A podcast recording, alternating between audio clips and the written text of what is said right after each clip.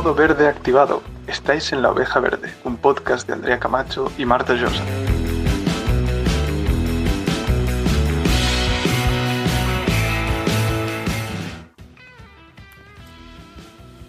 Bienvenidos y bienvenidos una vez más a La Oveja Verde. Yo soy Andrea. Y yo soy Marta.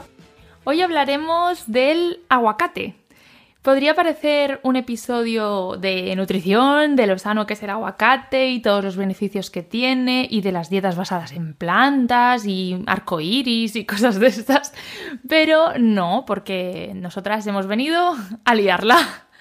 A liarla con el, bueno, con el tema del aguacate. Eh, que por cierto, como curiosidad, deriva del azteca aguacatl y significa testículo. por la forma que tiene. Y también se le llama o se le llamaba pera de cocodrilo, como curiosidad antes de empezar. Que por cierto también se le llama oro verde, no sé si, lo, habéis, si lo habéis escuchado alguna vez, ahora explicaremos por qué se llama oro verde, ya que la guerra por el oro, los diamantes y otros materiales se conoce pero bueno, si os imagináis el escenario ¿no? que hay detrás de, de, todos estos materiales, pues con el aguacate está pasando lo mismo y hemos venido a explicarlo. Pues sí, porque el aguacate es, como una moda, ¿no? Está súper de moda, eh, todo el mundo quiere comer aguacate, en las tostadas, en las ensaladas, en todo. Porque se considera que es un superalimento, que tiene unos beneficios nutricionales muy importantes.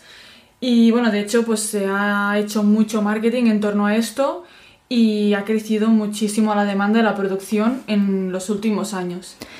Queda muy bien en Instagram. También es verdad.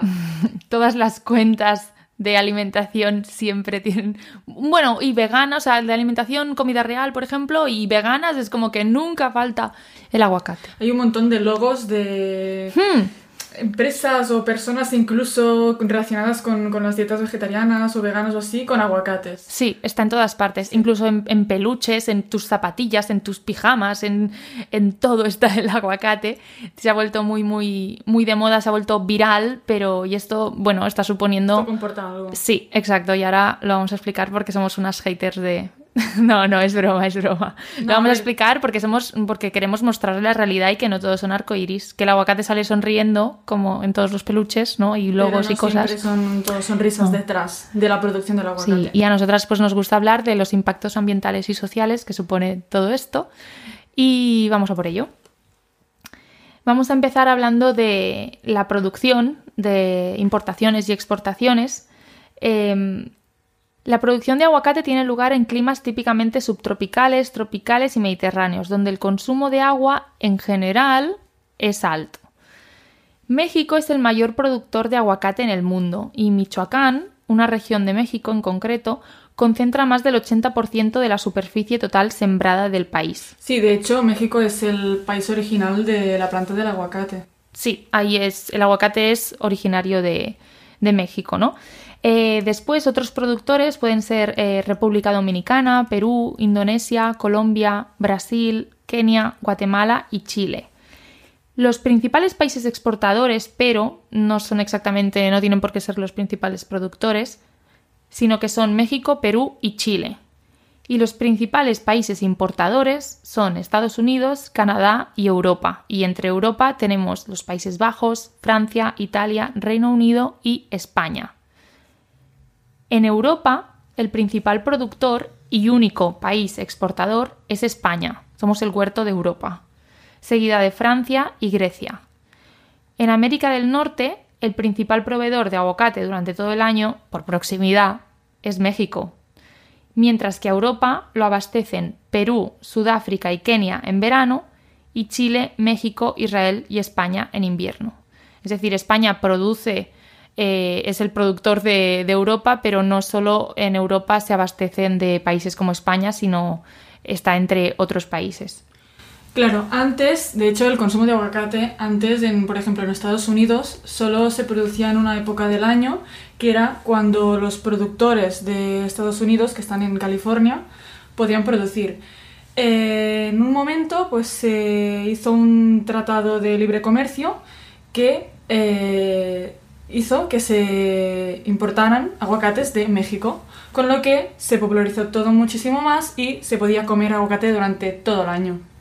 Claro, aquí En todo el mundo ha habido un, rápido crecimiento del consumo del aguacate, no solo en América del Norte, también en Europa y en otros países. En China, por ejemplo, ahora también está creciendo mucho la demanda y el consumo de aguacate. De hecho, hay proyecciones que muestran que el aguacate estará entre el sector de más rápido crecimiento en la agricultura, especialmente en América Latina, donde se espera que la exportación de aguacate aumente en aproximadamente un 100% durante el periodo de 2016 a 2028. Además, estimaciones actuales indican que a nivel mundial se consumen cada año alrededor de 5 millones de toneladas. Bueno, pues ya vemos que es un negocio millonario, además que antes eh, eran mucho más baratos, por ejemplo en México antes valían 2 pesos y ahora valen 80. Eh, y claro, se ha popularizado muchísimo, todo el mundo quiere comer y esto va en aumento, en aumento y en aumento cada vez más. ¿Qué pasa? Que esto se deriva en, en, impactos, ¿no? Los aguacates se han convertido en un producto global y los impactos ambientales y socioeconómicos en las regiones donde se cultivan los aguacates han aumentado junto con la producción. Mm, existen impactos sociales y vamos a empezar por, por, los sociales. Sí, vamos a empezar por los sociales, también después hablaremos de los ambientales. Tenemos un tercer impacto que es, es sorpresas para relajarnos un poco. Sí, es, así os mantenéis atentas todo lo, en, en, en, el follón de los sí. sociales y ambientales, que la verdad están muy relacionados. Sí. La industria del aguacate ha traído algunos beneficios económicos, sí, a, a saber, en un aumento del empleo y de la reducción de la pobreza, la emigración, es decir, se, la gente emigra menos, por ejemplo, en, en México, pero la desigualdad en la región limita los impactos socioeconómicos positivos. Es decir, eso de la reducción de pobreza. Es, eh, es relativo. Sí, porque de hecho no hay, no hay evidencia científica de que exista una reducción en los niveles de pobreza en los municipios donde se produce aguacate. Aunque sí que productores y transportistas sí han generado riqueza monetaria. O sea, se dice que sí, como beneficio económico hay más empleo y menos pobreza, pero a eso hay que, hay que estudiarlo bien porque no es exactamente así. Sigue habiendo desigualdad. Claro, mejor esta riqueza no es equitativa. También existe presión de las multinacionales a los pequeños productores. Y aquí vais a flipar, porque nosotras flipamos en su momento, pero los cárteles de los, o sea, los narcos eh, se han metido de lleno en el mercado del aguacate, quieren controlar ese mercado. Hay extorsión, hay secuestros y hay asesinatos. Todo porque el aguacate da mucho dinero. Hemos dicho que es un negocio millonario y está dando eso, millonadas de dinero.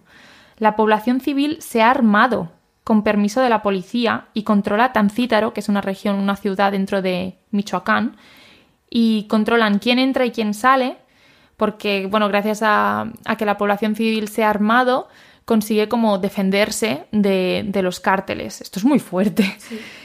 Pero eso, eso, esto es solo en Tancítaro. En el resto de Michoacán, donde, se, donde realmente se encuentra el 85% del aguacate de, en México, es puro caos. De hecho, se recomienda no visitarlo. Sí, están en la lista de... De no visites esta de zona. No visites, sí.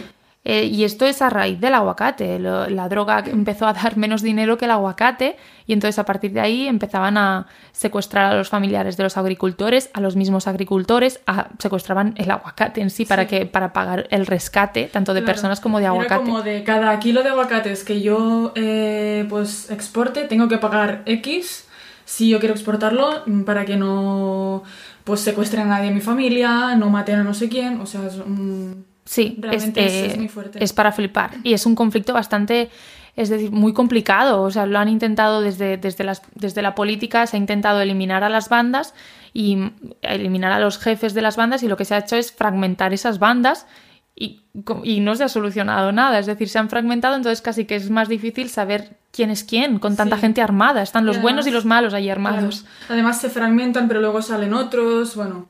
Sí, claro, aparte de, estos conflictos sociales, hay otros que están muy ligados al consumo de agua del aguacate, porque el aguacate consume muchísima agua. Eh, se estima que se necesitan entre un mínimo de 68 a 300 litros de agua por un aguacate, para producir un aguacate. Por ejemplo, en 2008 se hizo un estudio y se vio que en todo el mundo se había pues, eh, utilizado lo equivalente a alrededor de 2,82 millones de piscinas de tamaño olímpico para producir aguacate a nivel mundial. Claro, esto es muchísima agua. Entonces, ¿qué pasa? Que aguacates, muchos aguacates son producidos en países donde ya de por sí falta el agua. No es que sobre el agua, entonces, claro, si producimos aguacates que piden muchísima agua y ya tenemos poca, pues aquí vemos que hay un conflicto directo. Sí, esto tiene problemas ambientales, pero también sociales. Porque, por ejemplo, en Chile, que también es un gran productor de aguacate, el agua está privatizada. ¿Esto qué, qué pasa? ¿Qué, ¿Qué, comporta con el aguacate? Bueno, pues que la producción de aguacate eh, triunfa, sí, pero está acabando con las escasas reservas de agua del país. Muchos ríos que antes fluían ahora están secos, los acuíferos también, ya que los grandes productores que pueden pagar el agua necesaria para las grandes plantaciones de aguacate dejan sin agua a los pequeños productores que no pueden pagarla. Además, si falta agua para sus grandes producciones de aguacates, la canalizan ilegalmente. Se vio de hecho que habían decenas de canalizaciones ilegales transportando agua hacia plantaciones de aguacates. Y eso al final pues deja a los habitantes, a la población de esa zona sin un recurso básico como es el agua, con tal de satisfacer pues esta creciente demanda mundial de aguacates. De hecho, esta información de, de Chile y de México en parte la hemos sacado de un documental que os recomendamos muchísimo, que se llama La guerra del aguacate, está dentro de una serie de documentales de Netflix que se llaman Podredumbre, creo que es en la segunda temporada el primer capítulo. Y hay eh, información muy, muy interesante sobre esto, si queréis saber más y profundizar un poco. Sí, además también tiene otros capítulos de, a ver, sí que está muy, centrado en Estados Unidos y, y, los países relacionados con Estados Unidos que importen y exporten, pero em, también habla de vez en cuando a nivel mundial de, otros alimentos y de alergias y no sé, he visto alguno de porque hay alergias de tantos frutos secos, pero bueno, es, irnos del tema, pero por ejemplo con el ajo, que hay, yo, tengo pendiente el del ajo. El del ajo, hay, hay, cosas chungas detrás del ajo, y bueno, está, está bien. Después ya, viniendo con los impactos ambientales, a ver, para citar algunos, para empezar, eh, implica deforestación, fragmentación de los bosques, pérdida de biodiversidad, degradación del suelo, escasez de agua, que este a lo mejor podría ser el más significativo. Vamos a hablar un poco de ello. Para empezar, estimamos que, bueno, nosotras no, un estudio estima que el 20% de la deforestación total en Michoacán entre 2001 y 2017 está asociado con la expansión de las plantaciones de aguacate. Es decir, si aumenta la producción, necesitan más tierra para poder producir, con lo cual se deforestan esas zonas para poder plantar aguacate. Y el problema del agua. Los grandes flujos de agua, es decir, relacionados, los que se relacionan con el aguacate, se mueven desde países que ya sufren estrés hídrico crónico, como México, Perú y Chile, hacia regiones más ricas en agua, como Estados Unidos, Japón, Canadá y la Unión Europea. Es decir, em, países que ya tienen estrés hídrico utilizan lo poco que tienen. Claro, muchísimos recursos de agua para poder producir eh, el aguacate y lo envían a países donde en realidad, o sea, se están ahorrando agua. Claro, el flujo de agua no es que enviemos agua directamente, sino que el agua que, se ha, necesitado, el agua virtual eh, que se ha utilizado para crear ese producto, pues realmente está viajando, ¿no? De un país a otro. Viaja, pues, en el concepto virtual de agua. Y de hecho no solo México, Perú y Chile están en estrés hídrico crónico debido a, esto y seguro que otros factores, pero entre ellos el aguacate. También eh, se incluyen Estados Unidos, Israel y España. Estados Unidos, en concreto California, ¿no? que es donde se concentra la máxima producción de, aguacate en, Estados San Unidos. creo que es sí, en San Diego. Sí, y a ver, entonces ya tenemos claro que la producción de aguacate es particularmente intensiva en agua, ya que requiere alrededor de 4 y 10 veces más agua que naranjas y tomates, respectivamente.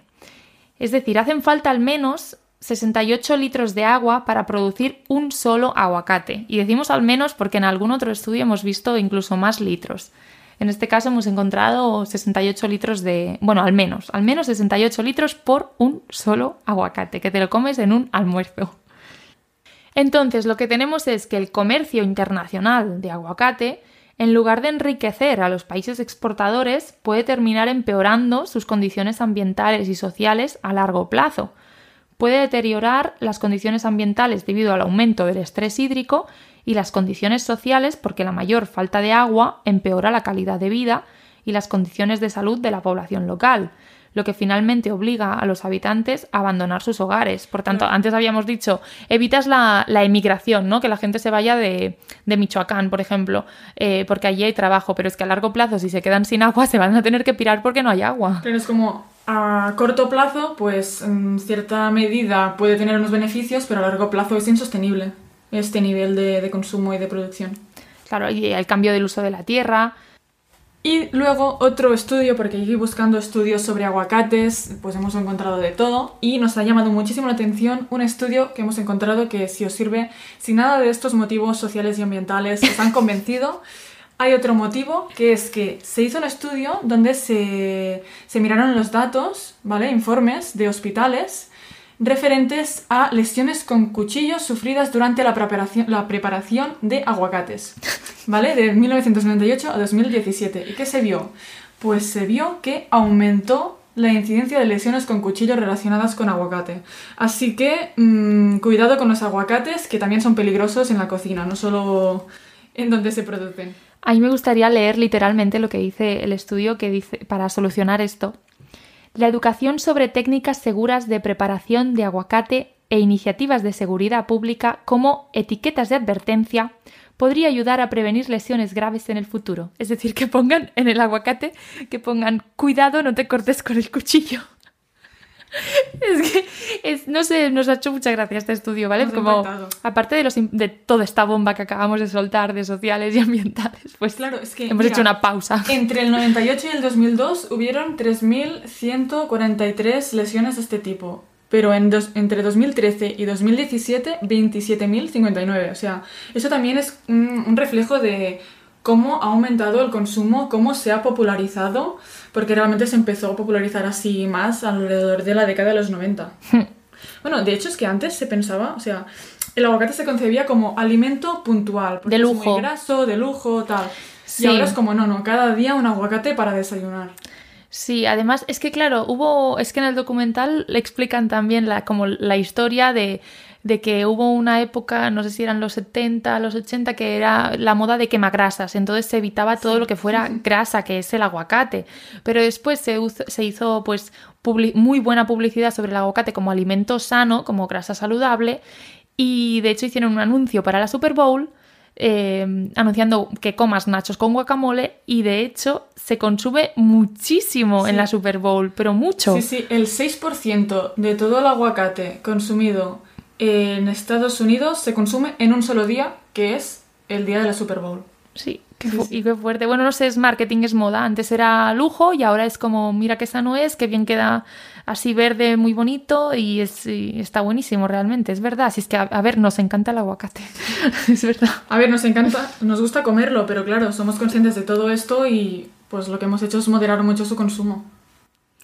Que de hecho, soluciones. Vamos a hablar de soluciones. Sí, vamos ya, vamos entrando, porque claro, después de todo esto algo podremos hacer. A ver, lo principal, lo principal es que se hagan políticas adecuadas. O sea, todo el follón que hay en México y en Chile con la privatización del agua y claro que esto viene de... Esto viene de antes, pero... Claro, esto viene ya de antes, pero es que se tienen que hacer políticas adecuadas, es decir, lo de los cárteles, es que es un conflicto muy, muy difícil, es decir, no hay una respuesta fácil para nada pero las políticas tienen que ser, tienen que favorecer, no pueden pensar en una economía a corto plazo, decir, bueno, como da beneficios económicos a corto plazo, porque es que a largo plazo no van a dar beneficios económicos, es que se acaba el agua.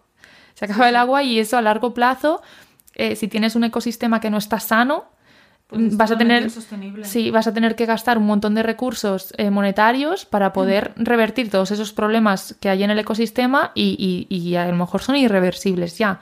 Entonces tienen que hacer las políticas adecuadas y a lo mejor el, el, tratado de libre comercio por muy bien que suene entre Estados Unidos y México y entre Europa y México que también se ha hecho uno hace poco el año pasado, el año pasado. bueno en abril 2020 pero Concretamente con los aguacates, ¿no? sí, sí, sí, con el aguacate, con el aguacate. Como para que tenían como una, ¿cómo se dice? Una, bueno, un precio para que tenían que pagar un un precio para el, sí, eso se llama arancel y para que no sufriese la industria europea del aguacate y ahora se ha eliminado y total que entonces muy libre, que suena muy bien, pero que eso hace pues que se hagan importaciones y exportaciones en masa y a lo mejor se debería limitar de alguna manera tanto la producción como, como esta globalización que, que no favorece para nada el medio ambiente.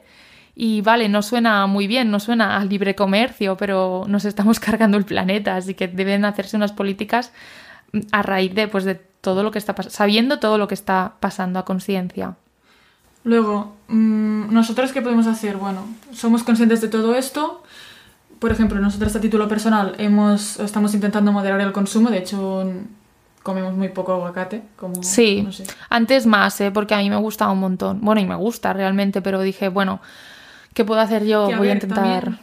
Dejar de consumir aguacate así de repente, de un día para otro, esto tampoco es bueno, ¿no? Así dicho muy rápido, porque puede producir impactos sociales severos en, en, los en las producciones. De los pequeños campesinos. Pero claro, nosotras seguramente, a ver, desde aquí podríamos intentar consumir... Desde aquí, em, desde España. Sí, local, sí, perdón. O sea, cada persona desde, desde donde nos estéis escuchando podríamos empezar a consumir de manera local y de temporada. Eso podría ayudar bastante. Eh, pero es verdad que, claro, se habla mucho de, por ejemplo, aquí en España, cuando dicen, em, bueno, pues eh, aquí solución, ya está, los consumimos de Málaga y Granada, pero es que tenemos un conflicto severo con el agua. es que tampoco nos sobra el agua. No nos sobra, entonces por eso se tiene que moderar el consumo realmente. No podemos decir, vale, pues cubro toda la demanda que hay en España, que de hecho no, porque todo lo que producimos aquí en España se va la mayoría se va a Europa y tenemos que importar de Perú y de Chile para poder cubrir la demanda y, para poder comer aguacate todo lo que queramos. Bueno, pues principal, moderar el consumo y que sea local. Pero es verdad que Málaga y Granada también tienen sus problemas de intrusión marina, es decir, tienen problemas de agua, es que no nos sobra agua. Entonces, si se va secando los acuíferos, es decir, las reservas de agua que hay eh, en el interior del suelo, puede haber una intrusión marina, o sea, salinización del agua. Entonces, que moderar el consumo a saco. O sea, que sí que es complicado, pero que al final es un capricho y el agua no lo es. Sí, bueno, mm, también hay otras ideas que hemos oído, como el crear un certificado, un sello, como con el café, ¿no? Que indique que ese aguacate está libre de conflictos, ya sean pues sociales, por ejemplo, pero también se podrían eh, intentar ver cómo se puede aplicar los, los conflictos ambientales dentro de este sello. Pero claro, esto es un proceso también muy largo, costoso y tiene que ir acompañado también de una reducción de la demanda. Sí. Porque si no es insostenible. Y de hecho, bueno, hemos seguido leyendo en otros artículos que mm, habría que investigar si existe una producción sostenible, cómo podría, eh, cómo podría darse a cabo, pero seguro que siempre acompañada de una reducción de la demanda. O sea, es imposible una producción sostenible con la cantidad de demanda que hay. Y dentro del marco de la globalización, es decir, si no podemos evitar la globalización, pues que al menos los países que son más ricos en agua, que se dediquen a producir su propia demanda y, que, y que no explotar a los países que ya tienen poca agua y que ellos sean los principales productores, sino que los principales productores sean los que tienen más agua. Así que, bueno, en esas estamos. Sí, sí, sí. Y bueno, hoy vamos a dejarlo ya aquí. Esperamos que os haya gustado este episodio. Dejadnos vuestra opinión en nuestras redes sociales. ¿Consumís mucho aguacate? ¿No os gusta? ¿Qué opináis de todo esto? ¿Sabíais las problemáticas que hay detrás? Nos vemos en el siguiente episodio. Adiós.